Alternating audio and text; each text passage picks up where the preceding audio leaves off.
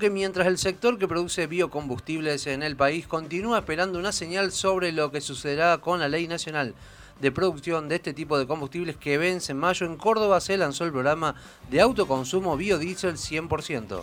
Para conocer sobre este programa que se implementará en nuestra provincia, estamos en comunicación con el ministro de Agricultura y Ganadería de la provincia de Córdoba, Sergio Buzo. Ministro, bienvenido a Noticias al Toque. Javier Sismondi y Susana Álvarez lo estamos saludando.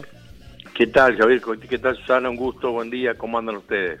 El gusto nuestro, ministro, de tenerlo aquí en la mañana de Noticias al Toque. Bueno, ¿qué es lo que se tuvo en cuenta a la hora de diseñar este programa de autoconsumo de biocombustibles?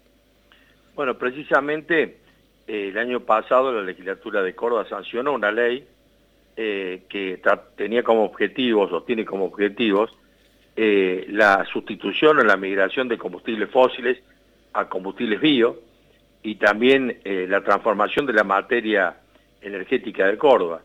Eh, todos sabemos que Córdoba, y otras provincias, pero Córdoba genera a través de la fotosíntesis mucha biomasa y esa biomasa nos permite fundamentalmente poder transformar esa producción.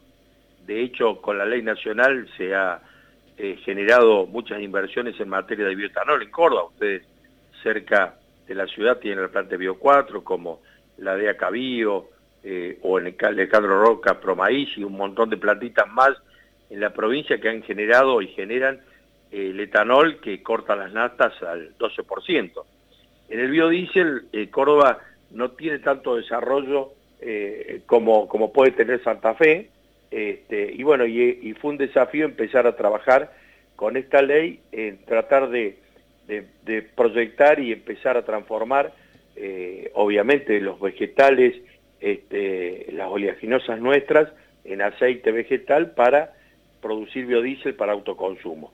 Y a partir de esa ley empezamos a, transitar y ejecutarla, por eso ayer el gobernador ha creado este fondo de 500 millones de pesos para que muchos productores o empresas agropecuarias, cooperativas, municipios, consorcios camineros, transportistas puedan eh, adquirir una planta de biodiesel para autoconsumo. Y ese es un camino que me parece que es muy auspicioso, que se ha generado mucha expectativa en este sentido y creo que, vamos a transitar en este tiempo hacia adelante esta posibilidad de que muchos de los combustibles fósiles que se consumen, que ustedes saben que contaminan el ambiente, eh, que van en contra de este compromiso de Argentina que ha firmado en el Acuerdo de París de luchar contra el cambio climático y contra los gases de efecto invernadero, eh, bueno, creo que es un camino que nosotros queremos transitar y, lo estamos haciendo eh, obviamente con el acompañamiento de los sectores privados. Así que creo que ayer dimos un paso muy importante. Eh, obviamente las plantas de, son para propio consumo, para autoconsumo, puede ser para un productor por sí o para varios productores asociados, puede haber contratos también de fasoneo, que en definitiva puede ser un productor que en una planta de bioconsumo pueda hacer a través de sus hojas su propio combustible. Bueno, digo, hay distintas alternativas que se van a ir dando. Lo que hicimos ayer también es poner, insisto, una herramienta para hacer accesible la posibilidad de tener una planta que genere obviamente un combustible en condiciones de calidad que pueda ser consumido. ¿Qué requisitos hay que cumplir para acceder a esta línea de créditos que está dentro del programa y que se va a abastecer de ese fondo que usted menciona de 500 millones de pesos que se anunció ayer?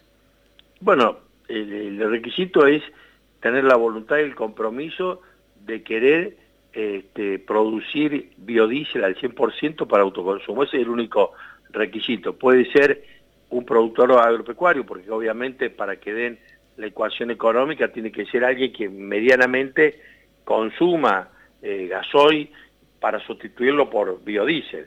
Eh, por eso estamos hablando de una cooperativa, como ayer firmaron ya concretamente cartas de intención cerca del sur de Córdoba, o sea, cerca de donde vienen ustedes, y en el caso mío también, la cooperativa también es Guanchilla, también firmó un productor de, Serrano, de Serrano Córdoba, de mi pueblo, cerquita de la Bulalle, eh, y firmó también un productor de la zona de Guatimosín, que ya tiene una experiencia de biodiesel en Rosario y que quiere llevar adelante la construcción de una planta precisamente en una zona bastante inhóspita, pero que genera eh, una zona productiva en una parte de Pampa de Pocho.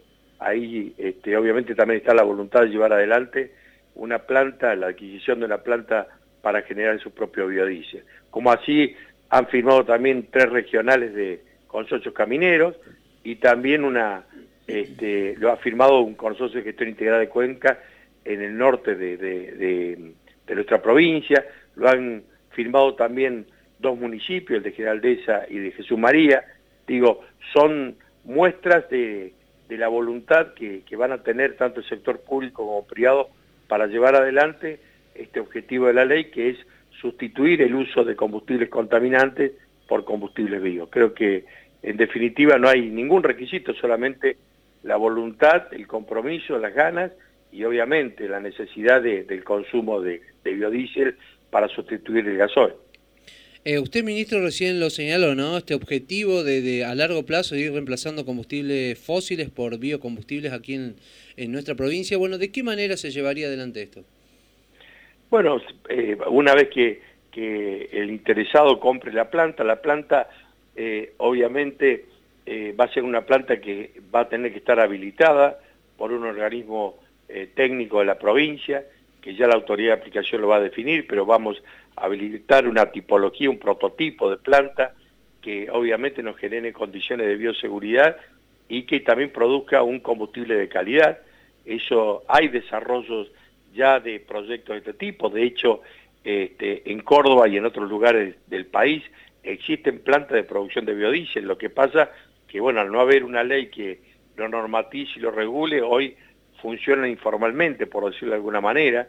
Bueno, hay, hay en ese sentido proyectos de estas características que seguramente van, van a servir para que sean de muestra que muchas empresas radicadas en Córdoba puedan llevar adelante.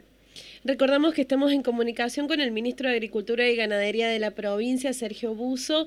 Esta posibilidad de que Argentina se quede sin ley nacional de estímulo a la producción de biocombustible, ¿afectaría en algo el desarrollo de este programa?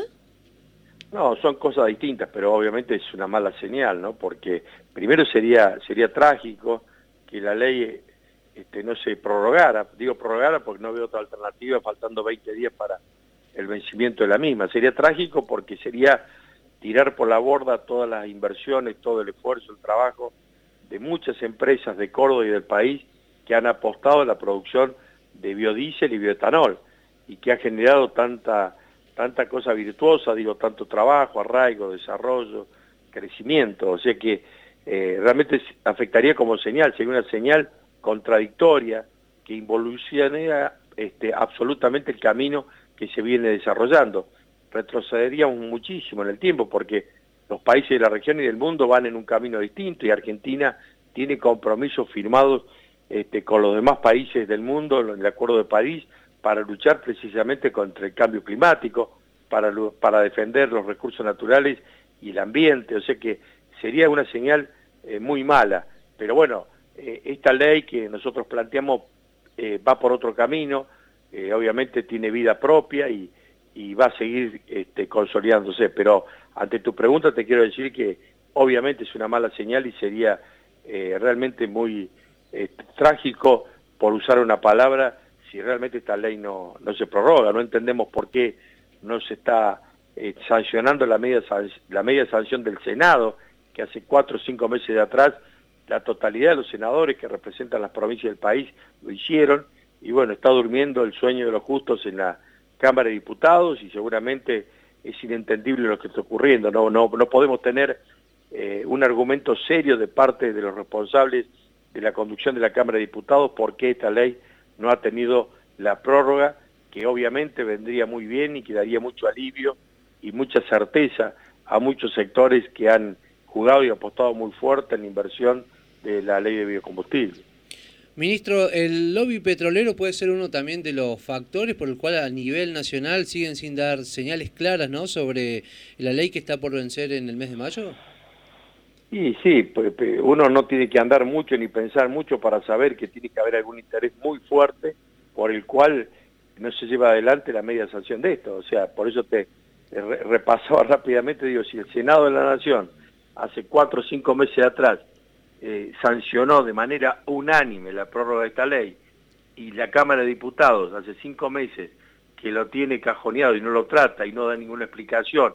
Al contrario, las explicaciones que ha dado son explicaciones que obviamente se han tornado absolutamente eh, mentirosas, porque decir que se va a tratar la ley y después no se trate y no dar ninguna explicación, lo parece que hay un interés muy fuerte que impide absolutamente la sanción de la prórroga de esta ley, con lo cual es preocupante, intereses económicos que seguramente son tan importantes o tan fuertes que no eh, que, que, digo son más, más importantes quizá para aquel que tiene que decidir que todo el resto de los intereses que están en juego con la no prórroga de la misma. Así que creo que, en ese sentido ayer fuimos muy enfáticos, el gobernador ha sido muy enfático en pedir la prórroga de la ley de, de biocombustibles, porque vuelvo a repetir, ya falta muy poquito tiempo y si esto no se trata, este, imagínense ustedes lo que esto generaría en el caso de Bio 4, en el caso en Córdoba de Cabío, Promaíz y muchas plantas que obviamente han invertido y han, jugado muy, muy fuerte en el marco de esta ley. Aparte es inentendible porque tampoco hay tiempo para el tratamiento de una nueva ley ahora, si así hubiera que hacerlo. Eh, nosotros pensamos que hay que tratar una nueva ley, de hecho el diputado Carlos Gutiérrez ha tomado esta iniciativa hace tiempo atrás para que discutamos una nueva ley que seguramente tiene como aporte toda la trayectoria que ha tenido el desarrollo de la misma, el trabajo de los dos últimos años de la Liga de, de, bio, de Bioenergía de distintas provincias. O sea que creo que si nosotros tenemos que tratar una nueva ley con mejores condiciones, seguramente una prórroga que a lo mejor puede ser más corta, nos daría el tiempo necesario para poder discutir los diputados y los senadores una nueva ley en mejores condiciones.